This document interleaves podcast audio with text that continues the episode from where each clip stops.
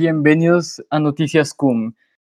Gracias por sintonizarnos, televidentes, en otro año más de gobierno de Iván Duque Márquez. En esta edición celebraremos ese tiempo que lleva gobernando como presidente de Colombia. Vamos a recopilar sus más grandes conquistas como mandatario de este chiquero. Adelante, Juan David. Gracias, Juanfer. Hoy vamos a hablar sobre la mermelada. Este, iniciaremos con el ya retirado presidente del Senado, Ernesto Macías. Este hombre fue elegido por sus capacidades ideológicas, siempre estando del lado del gobierno. Primero con Uribe, luego con Santos, luego otra vez con Uribe. Sin embargo, lo que lo hace destacar de todo esto fue su gran balance del gobierno anterior al presidente Duque eh, durante su posesión, dando datos bastante confusos, por decir poco. Luego seguiremos con Francisco, alias Pacho Santos. Pacho Santos primero fue el director de una cadena radial bogotana, luego candidato a la misma ciudad, perdió. Pero, pero Duque en premio consolación lo dejó como embajador de, Estados, de Colombia ante Estados Unidos. Este hombre solo tiene estudios en abogacía y en derecho general, lo cual no le da la suficiente experiencia o cargo para mantener relaciones internacionales con otros países. Y como dato curioso de él, dependemos para que llegue la vacuna del coronavirus a Colombia.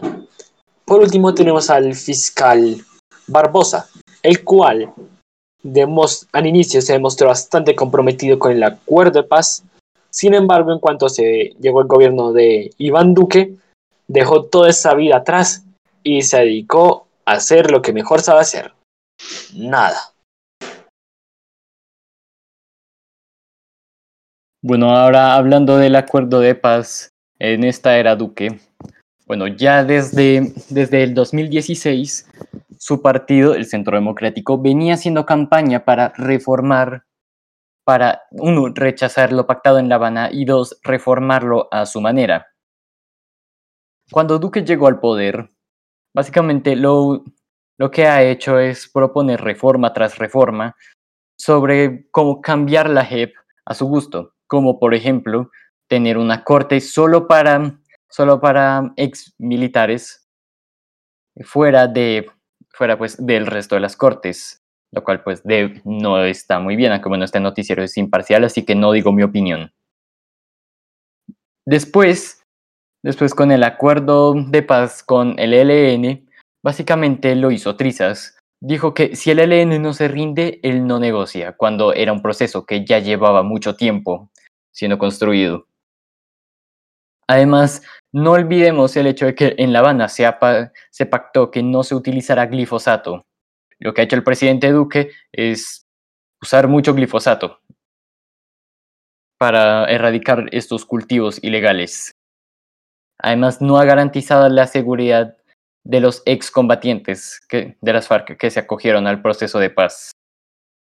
Y no olviden, aún quedan muchos años más para que este acuerdo de paz se siga haciendo trizas.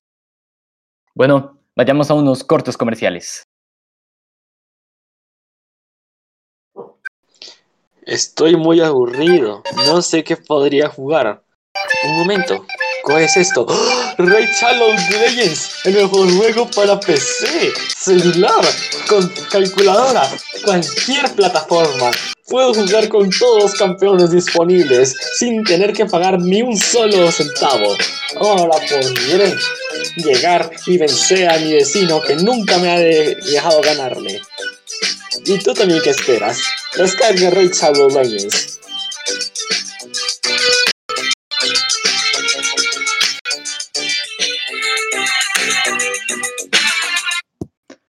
Fin del espacio comercial. Vayamos contigo, Juan Francisco. Gracias, Juan Fernando. Y ahora lo que prosigue es hablar de la pandemia. ¿Qué ha pasado con el manejo del gobierno de la pandemia? Bueno, un error tras el siguiente. El primer error, y el que creo que es el más importante, sería el lento tiempo de reacción. Tomó bastante tiempo que empezaran a cerrar aeropuertos, que empezaran a bloquear los viajes, lo cual obviamente propició que el virus se pudiera extender más fácilmente, ¿no? El pico de contagios, oye. Además de esto, podemos destacar que Duque se ha limitado a criticar las medidas tomadas por la alcaldesa sin hacer absolutamente nada al respecto, simplemente básicamente ir contra ella. También hay problemas destacables, como que la propia gente en el poder no se toma en serio la pandemia. Por ejemplo, podemos destacar el caso del fiscal Barbosa, que aprovechó la pandemia como vacaciones y se fue a San Andrés con su familia en pleno aislamiento preventivo obligatorio. Esto nos demuestra que parece que a la gente arriba ni siquiera le interesara, como si creían que el COVID es mentira y simplemente lo tratan de dejar pasar. Un manejo bastante pobre esta situación tan importante. Y bueno, eso ha sido todo por hoy. Muchas gracias televidentes por sintonizarnos en otro año increíble. Cuando regresemos, espere.